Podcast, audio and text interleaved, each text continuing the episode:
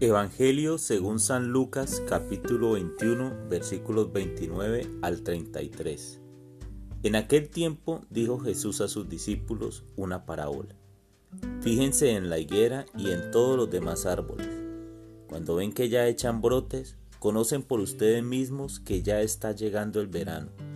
Igualmente ustedes, cuando vean que suceden estas cosas, sepan que está cerca el reino de Dios. En verdad les digo, que no pasará esta generación sin que todo suceda.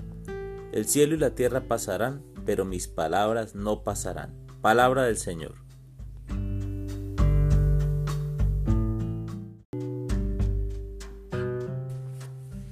Hola mis amigos.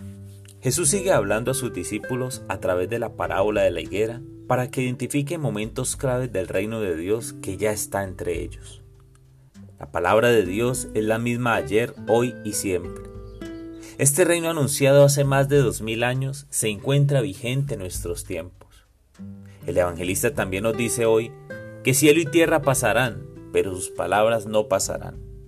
El reinado de Jesús no tendrá fin, y solo se vislumbra el final triunfante del pueblo de los santos y de su jefe, el Hijo del Hombre, es decir, Jesús. Y no hay nada que obligue a aplicarlo al fin del mundo como a menudo se hace a causa del contexto de las lecturas. El Evangelio de hoy me invita a dar la gloria y la alabanza al que reina, al que vive, al eterno, al Dios vivo, al Emanuel, Dios con nosotros, al tres veces santo como dice el libro de Isaías, la gloria al que pelea mis batallas con el deseo de extender su reino de amor sobre mí y todos los que me rodean Gracias Dios, gracias Dios, infinitas gracias te doy. Tú me haces parte de esta bendición y lucho por vivir en y por el reino.